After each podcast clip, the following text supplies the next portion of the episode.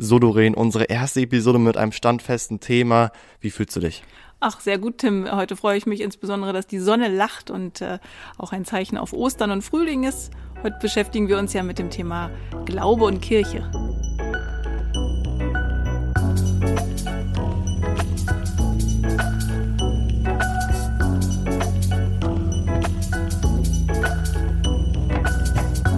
Frage, der Göttingen Podcast mit Politaktivist Tim Wiedenmeier und OB-Kandidatin Doreen Fragel.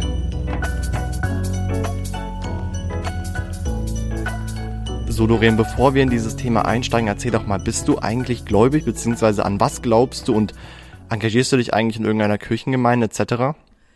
Also Tim, ich äh, gehöre der evangelischen Kirche an und bin getauft und konfirmiert, komme auch aus der sehr historisch bewegten Stadt Lutherstadt Wittenberg, wo ja bekanntlich Luther seinerzeit 95 Thesen an die Schlosskirche geschlagen hat. Und ja, ich bin gläubig äh, und äh, ich gehöre der Kirche an und hier in Göttingen insbesondere der Kirchengemeinde in Bovenden und ähm, habe ja eine Familie und meine Kinder sind getauft und mein großer Sohn auch im letzten Jahr äh, konfirmiert worden. Also insofern ja, ich bin gläubig. Und wie steht es mit dir? Also bei mir ist tatsächlich so, dass ich nicht gläubig bin. Meine Familie ist tatsächlich größtenteils russisch-orthodox. Also das heißt auch eine sehr spannende Religion und haben auch immer versucht, mich irgendwie, ähm, war auch einmal spontan in einem ähm, Urlaub in Belarus, haben die gesagt, okay, Tim, wollen wir nicht einfach, wollen wir nicht einfach mal taufen lassen? Da dachte ich so, nee, möchte ich wenn schon lieber hier in Deutschland machen. Hatte ich aber früher noch nicht so viel Ahnung, was überhaupt Taufen ist, etc. Aber ich bin nicht gläubig tatsächlich. Also ich, ähm, unter, also ich, also ich verstehe tatsächlich die Ideologie, die, da, die dahinter steckt, aber ich denke, das ist tatsächlich nichts für mich. Das, was mich aber tatsächlich interessiert bei dir, Doreen, wie bist du dazu gekommen? Weil das, weil es gibt immer verschiedene Geschichten, man wird durch, durch die Familie reingetrieben, man hat irgendwie selber irgendwann das Gefühl, okay, da ist was, an was ich glauben möchte. Wie ist es bei dir passiert? Wie hat es bei dir angefangen? Also in der Tat ist es bei mir so, dass das eher familiär auch vorgeprägt war. Man muss sagen, ich bin ja in der ehemaligen DDR aufgewachsen. Es war nicht so ganz selbstverständlich, dass man dort auch äh, der Kirche verbunden sein kann. Und das war durchaus auch ein Privileg zu der seiner Zeit, dass man der Kirche eben beiwohnen konnte. Und ja, ich muss sagen, ähm, das tut mir auch gut. Ähm, vielleicht äh, hast du sie schon erlebt oder du wirst sie noch erleben bei gewissen Schicksalsschlägen, insbesondere wenn man einen lieben Menschen verliert gibt mir das zumindest äh, oder hat es zumindest äh, mal sehr viel Kraft gegeben, auch äh, zu glauben und zu wissen, Mensch, diejenige Person ist nicht ganz weg, sie ist in guten Händen und hat vielleicht auch einen guten Blick von irgendwo auf uns hier unten. Sag mal, kannst du die Gemeinschaft beschreiben, die in so einer Kirche herrscht? Also ist es vergleichbar mit irgendeiner anderen Gemeinschaft oder wie sieht es tatsächlich, also bist dann ja wahrscheinlich im, im Bereich Christentum, wie sieht es bei dem Christentum aus? Wie ist da so die Gemeinschaft? Mhm. Also ich bin jetzt nicht die sehr aktive äh, kirchliche ähm, Begleiterin, sondern ich versuche eben auf anderen Ebenen sozusagen die Kirche zu unterstützen. Und in der Tat hast du recht, so wie in vielleicht ganz anderen Organisationen ist dieses Gemeinschaftsgefühl was ganz Wichtiges. Also man ist zusammen, man hat äh, gewisse Projekte, die man ja auch vorantreibt, äh, man fühlt sich verbunden einer Sache. Und in dem Fall ist es eben der kirchliche Glaube, der einen verbindet. Aber am Ende ist es oft auch, dass äh, sich diese Menschen, und ich gehöre auch dazu, sich dem Gemeinwohl verschrieben fühlen und eben etwas für die Gemeinschaft machen wollen. Das hat viel mit Solidarität zu tun. Ich denke nur daran, äh, am Beginn der Pandemie, wie unsere Pastoren gefragt haben, wer kann denn einkaufen gehen für die älteren Damen und Herren, die in der Zeit eben nicht einkaufen hätte gehen sollen. Und äh, hier war es eben so, dass unsere Kinder da sehr engagiert waren. Dann kann ich vielleicht eine lustige Szene erzählen. Mein ja, großer Sohn hat äh, dann einen Einkaufszettel mit nach Hause gebracht und wir mussten den tatsächlich erstmal übersetzen, weil der nämlich in Südtallinn geschrieben war und ähm, unser Sohn nicht wirklich damit was anfangen konnte. Und wir haben eben dann einen Einkaufszettel geschrieben. So, und äh, da ging es halt ums Einkaufen, um diese Solidarität. Und so wirkt sich das fort, dass man viele andere Dinge eben auch bewegen kann. Und ich freue mich insbesondere in der Kirchengemeinde in Bofenen, dass die sehr äh, geprägt ist von jung und alt. Und das macht wirklich Freude und man sieht auch äh, das Thema Jugendliche, da würde ich dich auch gleich nochmal fragen, äh, dass das eben auch ein Punkt ist, wo sich Jugendliche mit identifizieren können. Und das macht Freude. Wie ist das bei dir? Also, mhm. Du engagierst dich ja auch, aber eben anderswo. Ich merke tatsächlich wirklich, dass ähm, ganz klar so man sich ja in verschiedenen Bereichen des Lebens engagieren kann. Es gibt ja auch viele, die engagieren sich halt eben in der Kirche, um halt eben, also ich engagiere mich ja um halt vor allem Politik für Jugendliche sozusagen attraktiv zu machen, aber ich kenne auch viele Jugendliche, die sich dafür engagieren, Kirche beziehungsweise Glauben und halt eben auch dieses gemeinschaftliche Leben, was du gerade eben angesprochen hast, für Jugendliche attraktiv zu machen. Weil natürlich bei uns denkt man sich, okay, Kirche, dann muss ich irgendwie jeden Sonntag beten gehen oder so und dann ist das eine Gemeinschaft und dann, was weiß ich, muss ich da in, irgendwie in so einen Unterricht gehen und so. Und das ist ja meistens nicht so. Man kann ja sein Glauben selber aus, sozusagen aushalten, wie man es ja möchte. Und da habe ich da persönlich das Gefühl, dass es halt auch meistens vielleicht auch daran liegt, wie Kirche rübergebracht wird. Ganz klar, wenn man jetzt zum Beispiel jetzt hier in, in den Nachrichten ähm, Sachen hört von der Kirche und man sich auch denkt, okay, ähm, Kirche beziehungsweise Glauben hat ja auch das, was wir ja auch in der Schule lernen, auch viel damit zu tun. Es gibt ja auch ein eigenes Fach Religion, was sich auch damit befasst. Und da ähm, wird ja vor allem auch immer aus die, ähm, auf die Kirche aus der Vergangenheit Bezug genommen. Und die meisten denken dann halt eben so, okay, die Strukturen, die früher existierten, existieren vielleicht jetzt immer auch noch. Und das ist natürlich eine Sache, die man ähm, schwer beurteilen kann, wenn man davon noch nicht in der Kirche war. Und das ist natürlich auch immer so eine Überwindung, wenn man halt eben auch aus dem, aus dem Alleinstand, habe ich persönlich das Gefühl, da reingeht und sagt, yo, ich möchte jetzt bei euch in der Gemeinschaft mitmachen oder da ähm, zu, zugerückt sein. Wenn man halt eben nicht zum Beispiel so wie du oder wie in dem Fall deine Söhne so diese Anbindung von der Familie haben. Aber du hast ja gerade eben schon jetzt ähm, auf Kirche bezogen der Pandemie gesprochen. Meine Frage ist, wie hat sich denn die Gemeinschaft verändert? Denn wir haben schon in der ersten Episode drüber gesprochen, zum Beispiel der Wahlkampf, der leidet ja unter der Pandemie, das sieht ja komplett anders aus als sonst. Wie ist so die Gemeinschaft in der Kirche? Fehlt irgendwas oder ist irgendwas Neues dazugekommen? Also ich muss sagen, es fehlt natürlich ganz gewiss etwas. Also gerade, du hast es gerade angesprochen, der sonntägliche Kirchgang, der steht vielleicht nicht bei allen auf der Tagesordnung, aber doch alle drei, vier Wochen oder die gemeinsamen Feste, die man so hat, die fehlen definitiv. Und da wird man natürlich kreativ. Ich erinnere mich noch sehr gut an den Erntedankgottesdienst im letzten Jahr. Den haben wir draußen gemacht. Gott sei Dank hat das Wetter mitgespielt und man konnte die Bierbänke aufbauen und äh, der Wind zog zwar zwischen allen durch, aber das war eben ein Gefühl, wir sehen uns, auch wenn es der Abstand gebührt, äh, miteinander und feiern Gottesdienst. Das gleiche zu Weihnachten, der auch eben draußen stattgefunden hat und äh, stattfinden konnte. Das muss man wirklich sagen. Das ist eine große Herausforderung für alle. Aber in der Tat fehlt diese Gemeinschaft und dieses regelmäßige Sehen.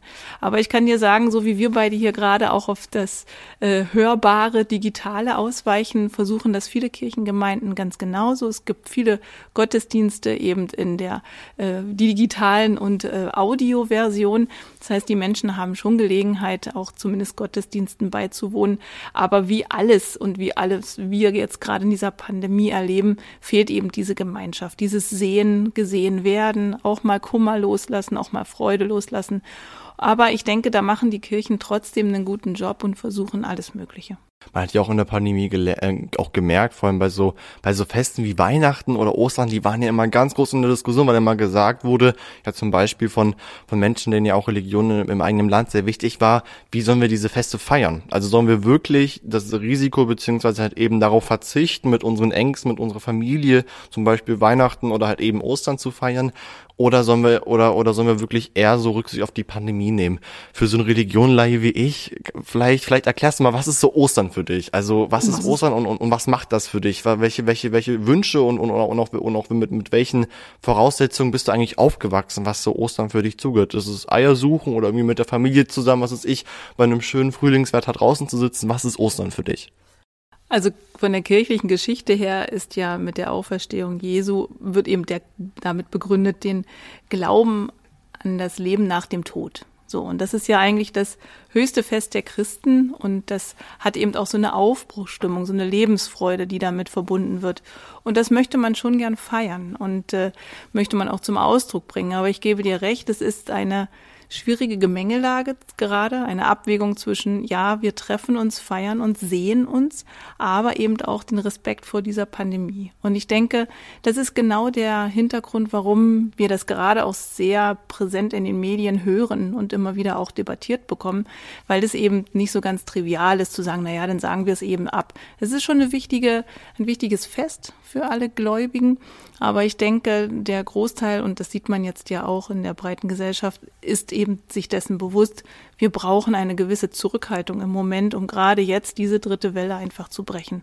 Und ich glaube, es wäre kein gutes Zeichen zu sagen, wir versammeln uns alle in den Kirchen. Also Margot Kessmann ist dir vielleicht ein Begriff. Mm ja. die äh, durchaus kürzlich geäußert hat, äh, sie bestünde sozusagen darauf, auch Präsenzgottesdienste stattfinden zu lassen. Der Meinung bin ich nicht, denn ich denke, äh, wir können auch im Geiste sozusagen das Osterfest feiern, auch im kleinen Rahmen. Und wir müssen einfach zusehen, dass diese pandemischen Zahlen gerade runterkommen. Mm, bevor wir uns mit der Frage, die ja auch im Titel dieser Episode steht, gehört Glauben zu unserem Leben beschäftigen, was denkst du, wie ist so der Glauben in Göttingen ausgelegt? Also, also welche, welche, welche Eindrücke hast du? Ähm, gibt es selber noch Sachen, wo du selber noch ganz neugierig bist und auch ähm, wirklich vorhast, jetzt entweder jetzt hier in der Wahlkampfphase oder auch später als Oberbürgermeisterin, dich mit diesen ähm, Leuten, sag ich mal, so ähm, auseinanderzusetzen, mit denen zu reden, was sind ihre Anliegen? Ähm, wie sieht's bei dir da so aus? Also in Göttingen ist es ja durchaus vielfältig, was den Glauben anbetrifft. Ja. Nicht nur den christlichen Glauben, sondern wir haben ja auch andere Glaubensrichtungen und das finde ich ganz wunderbar in Göttingen. Wir haben die Tippgemeinde, wir haben die arabische Gemeinde, die jüdische Gemeinde. Also da ist ja durchaus viel, viel Vielfalt in Göttingen zu sehen. Und ähm, ich habe mir schon vorgenommen, mit allen ins Gespräch zu kommen und finde das eben auch gut, dass es ja hier auch eine besondere Präsenz in Göttingen hat. Ich kann dir jetzt nicht sagen, prozentual, wie viele Menschen in unserer Stadtgesellschaft äh, der einen oder dem anderen Glauben nachgehen. Aber ich habe schon das Gefühl, dass auch in Göttingen der an sich der Glaube durchaus eine Rolle spielt. Und ähm, ja, ich lasse mich überraschen, was ich da alles noch so erfahren darf und erfahren kann. Ich war kürzlich äh, bei der Diakonie, das ist ja auch eine christliche Einrichtung, ein Wohlfahrtsverband, und ich bin ganz erstaunt gewesen, wie viel Sachen diese diakonischen Werke und Diakonie eben auf die Beine stellen und wie umfassend das ist und eben auch einen ganz gewissen großen gesellschaftlichen Stellenwert damit einnehmen. Und jetzt zurückgreifen auf die Frage, die ich davor schon so ein bisschen angeteasert habe. Gehört Glauben, sage ich mal so, zu unserem Leben? Was denkst du, was ist so deine Einschätzung? Ich gehe schon davon aus, dass wahrscheinlich deine Einschätzung ein bisschen von meiner abweichen wird. Aber erstmal, was ist so deine Einschätzung? Gehört Glauben wirklich zu unserem Leben dazu? Ja, ich denke ja. Also ich denke, Glauben gehört auf jeden Fall dazu. Das gibt einen Halt. Mir gibt es jedenfalls in gewissen Situationen einen großen Halt, um zu sagen, da ist etwas, ja, woran ich mich festhalten kann. Und es gibt auch mal jemanden, wo ich hingehen kann. Sei es der Pastor, sei es der Diakonie oder sei es eben andere äh, Glaubens- äh, oder Gläubigen in, in meiner Gemeinde. Also das hat schon was Besonderes. Und man muss aber auch sagen, dass sicherlich dieses Gemeinschaftsgefühl auch auf anderen Ebenen zu finden ist. Und das ist auch wichtig so und richtig so. Denn wir haben ja grundgesetzlich vorgeschrieben, äh, Freiheit äh, des Glaubens und das ist auch genau richtig so. Man muss Staat und Kirche voneinander trennen, das ist grundgesetzlich verankert und da würde ich jede Richtung genauso einschlagen. Also dem stimme ich sehr zu. Bei mir sieht das ja immer so aus, also meine Einschätzung ist tatsächlich, dass Glauben ganz klar zum Leben gehört, aber halt eben die Frage, an was ich glaube und wie ich vor allem meinen Glauben sozusagen auspräge. Ähm, da, wo ich halt eben eher die widersprechen würde, ist halt vor allem so diese Gemeinschaft. Ne? Also, also ganz klar Kirche, eine Gemeinschaft ganz toll, aber für mich persönlich, ähm, so das, was ich halt eben durch die Medienwelt mitbekomme und halt eben auch durch verschiedene Erzählungen, ist dann, dass es natürlich noch in der Kirche veraltete Strukturen gibt, die halt eben auch erneuert werden könnten. Ähm, aber allgemein beim Glauben glaube ich auf jeden Fall, dass es zum Leben dazugehört. Und dass man es eigentlich auch braucht, dass man immer irgendwie was braucht, wo man sich entweder alleine oder mit anderen Leuten zusammen in dem Fall einer Gemeinschaft hinziehen kann, dran glauben kann. Ich glaube, das ist immer ganz wichtig, auch für eine gewisse Art und Weise der Rückziehung. Ich kann mir auch vorstellen, wenn du dann halt eben auch Oberbürgermeisterin wirst und wahrscheinlich auch einen sehr stressigen Job haben wirst, ähm, dass du dann wahrscheinlich auch gut auf deinen Glauben zurückgreifen kannst, oder? Ja, absolut, absolut. Und man muss auch sagen, das, was du gerade angesprochen hast, klar hängt alles immer von den handelnden Menschen, Personen ab. So. Und wenn ich da sehr engagierte Jugendreferenten habe oder Pastoren und Pastoren habe, auch mit gewissen Ideen, dann äh, kann man auch dieses, wie du es vielleicht nennst, äh, verstaubte Image auch loswerden. Mm, ja. Kann man eben auch tolle Sachen machen, wie so ein Jugendraum wieder aufpeppen, ja, oder Jugendfreizeiten äh, sozusagen gemeinsam gestalten. Also da gibt's tolle Sachen und ich glaube mehr und mehr, fühlen sich auch viele Jugendliche dazu hingezogen, auch äh, in solch einer Gemeinschaft mitzuarbeiten. Und wie alles im Leben, glaube ich, muss man ein Ziel vor Augen haben und ein Projekt vor Augen haben. Dann ist es eben greifbar und nahbar. Und vielleicht, Tim, wenn du gestattest, würde ich dir mal eine Geschichte erzählen. Gerne. Ähm, in, ich hatte Berührung sozusagen viel mehr mit dem Glauben als äh, vorher, äh, sonst so würde ich sagen, ähm, mit dem Projekt der äh, Partnerschaft der Gemeinde Bovenen mit äh, der lutherischen Kirche in Nicaragua. Und da wird eben dieser Glaube, dieser christliche Glaube noch viel, viel, ja, ausgeprägter gelebt, würde ich sagen, mit viel Musik, mit viel Tanz. Und äh, du weißt ja, Lateinamerika ist geprägt von einer großen Anzahl von jungen Leuten. Also da ist dieses verstaubte Image ganz und gar nicht zu sehen. Ja. Und äh, das hat mich sehr beeindruckt, wie viele junge Menschen sich in solch einer Gemeinschaft zusammentun und was ihnen wirklich Halt gibt. So und äh, es waren viele Nicaraguaner schon hier in Deutschland, die ich auch begleiten durfte. Hatte auch mal die Gelegenheit, nach Nicaragua zu fahren und man bekommt einfach einen ganz anderen Eindruck von, von Glaube und Kirche und von Zusammenhalt und ähm, ist auch schön zu sehen über die Erdkugel hinweg, ganz anders, auf einem ganz anderen Ort dieser Welt, äh, lebt man den gleichen Glauben. Das hat schon was Besonderes und äh, hat auch eine gewisse Freude, ehrlich gesagt, auch bei mir ausgelöst. Was denkst du denn, ähm, welche Rolle haben denn vor allem jetzt die Kirchen in der Pandemie? Also du hast ja gerade eben schon angesprochen, so Solidaritätsaktionen. Aber was gibt es noch? Denkst du, das sind noch irgendwelche, irgendwelche Sachen, wo du als Person in einer Kirche meine denkst, okay, da müssen wir jetzt gegen tun oder da sind wirklich wir die Leute, die da gewisse Menschen unterstützen können? Also was ja sehr äh, markant auftritt, und das wird uns leider Gottes noch sehr lange beschäftigen, ist ja der Aspekt der Vereinsamung. Ne? Also wir haben in diesen pandemischen Zeiten ja das größte Gebot ist ja Abstand zu halten und sich sozusagen zurückzuziehen und nicht zusammen zu sein. Und das produziert natürlich auch Einsamkeit. Das heißt, wenn Menschen, ob sie nun alt oder jung sind, äh, keinen Partner haben, keine Kinder haben, dann sind sie allein. Und ich glaube, Kirche kommt da eine ganz, ganz große Rolle zu, nämlich als, als Anker. Ja, also wir sind da, wir hören dich, ob das jetzt telefonisch ist oder ob das mal in einem Gespräch über einen Gartenzaun ist. Die Kirche ist einfach da und ich glaube, das ist eine Rolle und eine ja, eine, ja, eine Rolle, die die Kirche viel, viel stärker in der Zukunft leben muss und insbesondere dann mit den Strukturen vor Ort, mit den Pastorinnen und Pastoren und auch den Angeboten. Ich glaube, das ist ein ganz wichtiger Punkt, so wie wir vielleicht auch nochmal merken, dass es andere ja, Institutionen und Vereine geben, die dann diesen Halt geben. Und ich glaube, das ist auch für die Zukunft. Ich hoffe ja, bald reden wir über Post-Corona, also nach Ende der Pandemie. Und ich hoffe einfach, dass wir viele Menschen mitnehmen können und sie eben nicht verlieren. Weißt du, das macht ja auch sehr depressiv, wenn man dann alleine äh, lange ist. Und ich hoffe, dass Kirche da einfach so eine gewisse Hoffnung auch ausstrahlen kann. Das fände ich gut. Meine Frage ist tatsächlich bei sowas auch immer, ähm, wer übernimmt denn sonst die Rolle außer die Kirche? Das ist dann das natürlich auch bei mir immer so, okay, ähm, eigentlich ähm, glaube ich auch, dass auch, also das ist dann halt eben auch das, was mich gleichzeitig auch an Glauben immer so fasziniert, dass es ja auch offen für Menschen ist. Das heißt, ich kann ja auch ja. als Nicht-Christ so gesehen einfach hingehen und sagen, yo, ich finde euch interessant, ich möchte euch alle kennenlernen und ich werde ja genauso behandelt wie auch ein Christ oder wie eine Christin, ähm, der oder die schon, was weiß ich, seit 30 Jahren gläubig ist und schon in der Gemeinde viel getan hat. Das ist halt immer auch das, was mich immer auch ähm, ganz fasziniert, muss ich tatsächlich zugeben, dass ähm, da halt eben gleichzeitig auch so eine Offenheit herrscht. Und ich glaube, diese Offenheit ist auch nicht unbegründet, wenn man auch vor allem merkt, dass natürlich so ähm, die Zahlen der Mitglieder in den Kirchen immer weiter ein bisschen runtergehen.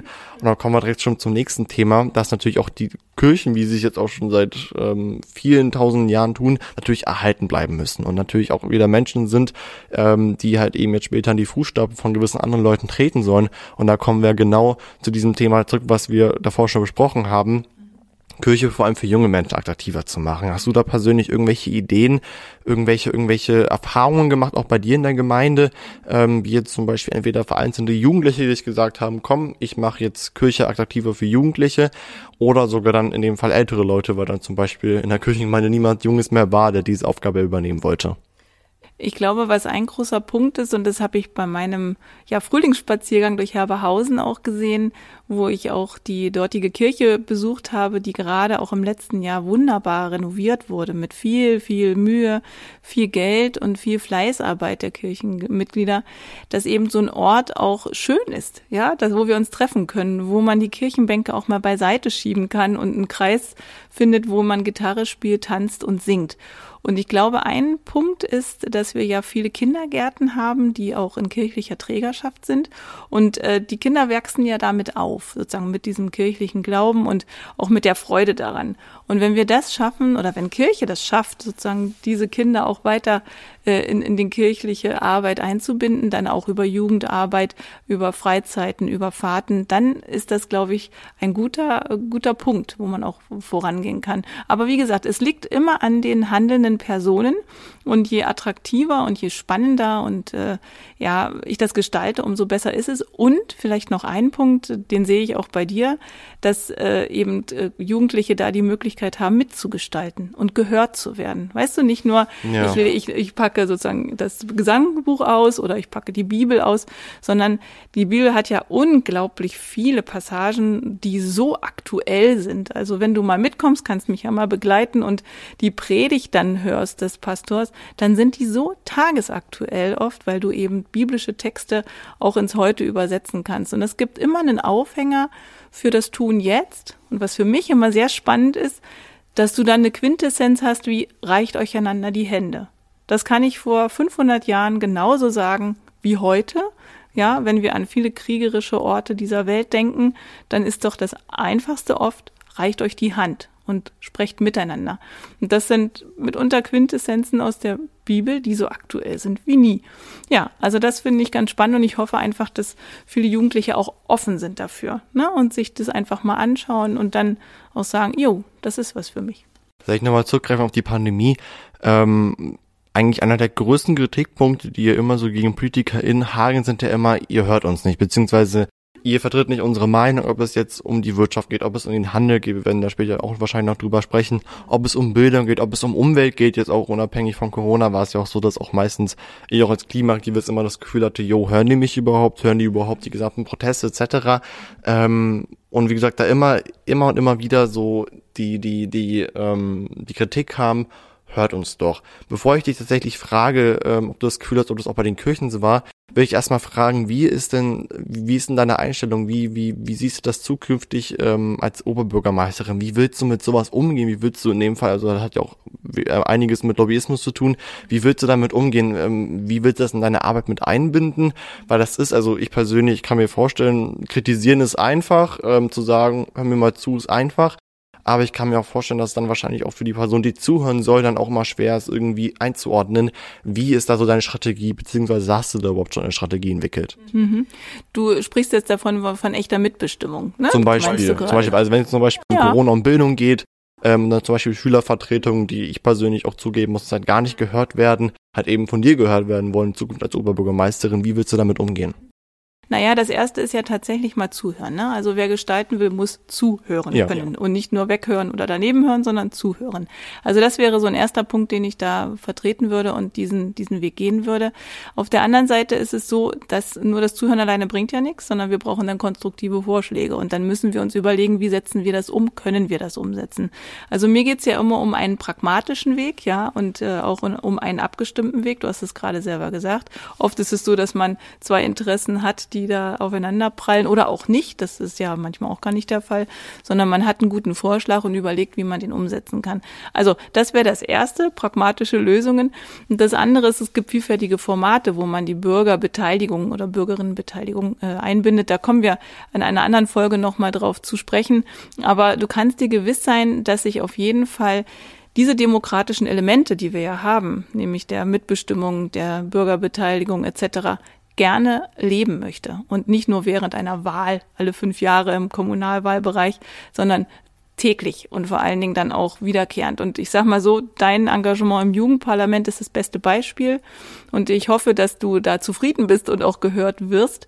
Und so ist das bei Kirche auch. Wenn sozusagen Menschen gehört werden, dann können auch Dinge umgesetzt werden. Also es darf nicht so sein, es hat ja leider immer noch den Duktus, der Pastor steht oben auf der Kanzel und guckt ja von oben herab auf die Gläubigen.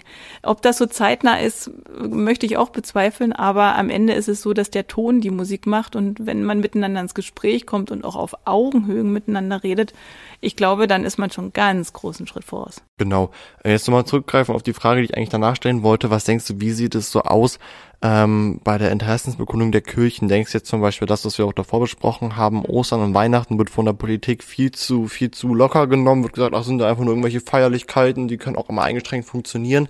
Oder denkst du, da fehlt irgendwie was, da müssen wirklich so diese, diese kirchlichen Interessen mehr eingebunden werden? Oder ist es tatsächlich eher ähm, dann der Fall, dass man sagt, okay, in der Pandemie müssen wir halt eben darauf verzichten, beziehungsweise das halt eben stärker einschränken. Ja, also ich habe schon das Gefühl, dass Politik hier nicht einfach drüber hinweggeht und einfach nur sagt, das ist irgendein Feiertag, ja, sondern ich habe schon das Gefühl, und das hat man auch in der Debatte insbesondere in der letzten Woche ja deutlich gehört, Osterruhe ne ja, Osterruhe nein. Also es ist schon ein großer Abwägungsprozess, ob es jetzt Ausgangssperren über Ostern gibt oder eben nicht. Ich glaube schon, dass Politik diese Feiertage und überhaupt Kirche in Deutschland schon sehr ernst nimmt und schon sehr bewusst mit einbindet und nicht einfach drüber weggeht. Aber nochmal auch den Bogen geschlagen zum Anfang. Es sind einfach unglaublich große gesundheitliche Interessen, die gerade im Vordergrund steht, stehen. Und ich denke, da muss, müssen wir alle auch ein Stück weit zurückstecken, ob das nun ein muslimisches Fest ist, ob das ein arabisches Fest ist oder ob das eben ein christlich-kirchliches Fest ist, jetzt gerade vor unserer Tür stehend äh, zu Ostern. Also ich denke, da müssen wir solidarisch alle unseren Beitrag leisten, denn ich bin ganz guter Hoffnung, dass wir das im nächsten Jahr dann umso mehr nutzen und leben können. Letzte Frage, denkst du, ähm, denkst du, Kirchen sterben aus? Wie ist da so deine, deine Wahrnehmung? Ich persönlich muss zugeben, ich denke das wirklich. Also ähm, Aussterben, man muss natürlich gucken, okay, wie, wie definiert man Aussterben? Aussterben in dem Sinn, dass es irgendwann nichts mehr gibt, also irgendwann keine Kirchen mehr hier auf der Welt stehen oder aussterben in dem Sinne, dass es eigentlich immer, immer geringer wird und vielleicht hoffentlich dann halt eben für ähm, euch irgendwann sozusagen der Schlag kommt und es wieder up, bergab geht. Ähm, was denkst du, sterben Kirchen wirklich aus? Also das glaube ich nicht. Kirche ist ja auch ein wirklich sehr historisch verhaftetes äh, Kulturgut in Deutschland insbesondere. Und nicht nur in Deutschland, sondern da kannst du in andere europäischen Länder schauen, da spielt Kirche eine große Rolle. Aber ich glaube, es ist kein Selbstläufer. Und ich glaube, Kirche muss sich bewegen, Kirche muss modern werden. Kirche muss, wenn wir an die katholische Kirche denken und die tagesaktuelle Presse verfolgen, auch Missbrauchsfälle unglaublich aufarbeiten und vor allen Dingen Verantwortung übernehmen. Ich glaube, das kann nicht sein, dass es hier eigentlich eigene Gesetzlichkeiten für die kirchlichen äh, Vergehen gibt, sondern da muss äh, auch das demokratische Strafrecht unseres Staates Anwendung finden und zwar uneingeschränkt. Also ich glaube, dass äh, Kirche durchaus sich bewegen muss, es aber auch kann und dann finden sicherlich wieder mehr Menschen in die Kirche. Und ich muss sagen, es gibt unglaublich schöne Kirchen, auch bei uns in der Region. Kann ich dir mal empfehlen, einen solchen Rundgang mal zu machen. Gerade in Göttingen ist der der Vierkirchenblick sicherlich äh, bekannt. Und also, ich glaube, sie sterben nicht aus, aber wir müssen etwas dafür tun. Nochmal zum Thema Vorwurf, was du ja gerade eben angesprochen hast. Es gab ja immer ganz, ganz viel Kritik zum Thema Gleichberechtigung in, in den Kirchen, dass es halt eben immer noch leider sexistische Strukturen in den Kirchen gibt. Wie ist da so deine Wahrnehmung vor allem als Frau? Und gibt es tatsächlich Sachen, die du loben kannst oder Sachen, wo du wirklich sagen kannst, yo, da ist Kritik da und da stehe ich dann halt eben auch als Privatperson, aber halt eben auch als Oberbürgermeister später dazu, dass da eigentlich was geändert werden sollte? Hm. Also als Oberbürgermeisterin äh, obliegt es mir nicht dazu, etwas zu sagen. Wir haben eine strikte Trennung von Staat und Kirche und Glaube. Das soll auch so bleiben. Aber äh, es gibt ja zweierlei Paar Schuh und da gibt es die evangelische Kirche und die katholische Kirche und in der letztgenannten ist es eben so, dass es da eben eine ja, Struktur gibt, die eben die, das Engagement von Frauen eben nicht bis ganz wenig zulässt. Und ähm, das ist nicht in meinem Sinne, ganz im Gegenteil.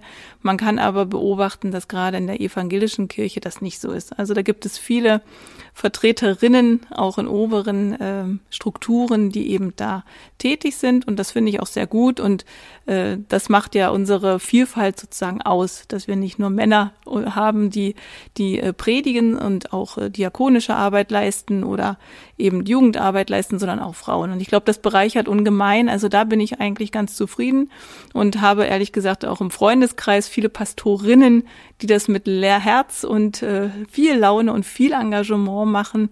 Und äh, so ein Pfarrhaus hat schon echt was ganz Idyllisches, muss ich sagen. Das ja. ist schon toll. immer ein Ort der Gemeinschaft, ein Ort des Lebens, der Musik. Da treffen sich so viele Menschen. Und ich hoffe einfach, wenn Corona vorbei ist, dass dann auch die Gemeindehäuser wieder voll sind. Und ich kann nur sagen, das ist sehr vielfältig und freue mich auch, wenn das so weitergelebt werden kann. Vielfältig ist ja auf einer Seite das Glauben, aber halt eben auch auf anderer Seite das Engagement der einzelnen Gläubigen. Ich glaube, das ist ein gutes Schlusswort tatsächlich für diese Episode, Doreen. Ähm, wie war es für dich? Wir haben tatsächlich jetzt das erste Mal über ein striktes Thema gesprochen, auch ein festes Thema besprochen. In der ersten Episode ging es ja vor allem darum, uns beide vorzustellen, diesen Podcast vorzustellen. Ähm, was hat es für dich auf den Eindruck gemacht? Ja, gut. Ich finde es gut, dass wir auch mal tiefer in Themen eingestiegen sind und äh, das hoffe ich, dass wir das in Zukunft weiter so machen. Genau, ich habe auch vor allem immer das Gefühl, dass auch Positionsbein noch immer die, der Meinungsaustausch immer dynamisch, frisch und vor allem halt eben auch sehr verständnisvoll sozusagen reagiert. Das ist ja auch immer bei sowas immer ganz spannend. Und ähm, ich glaube auch vor allem bei vielen Themen haben wir auch immer verschiedene Punkte, wie wir halt eben draufschauen. Also entweder bin ich der Aktivist, der von unten immer so draufhämmert und sagt so, jo, mach mal mehr, mach mal mehr. Und ähm, du bist dann zum Beispiel in Zukunft vielleicht diejenige, die dann ganz oben sitzen wird in dem Fall und ähm, da halt eben dann ähm, die Verwaltung, nenne ich es mal so in Anführungsstrichen, regiert, aber dazu was noch eine Oberbürgermeisterin in dem Fall macht oder ein Oberbürgermeister, dazu werden wir auch noch später eine Episode ähm, produzieren. Aber auf jeden Fall danke ich dir erstmal für diese Episode. Äh, mir persönlich hat es wirklich gefallen, es ist wirklich ein sehr spannendes Thema, Doreen. Ähm, und dann würde ich sagen, hören wir uns in der nächsten Ostern, Episode. Ja. Und auf jeden Fall noch frohe Ostern, genau. Ja. Das wünschen wir auch noch unseren ZuhörerInnen.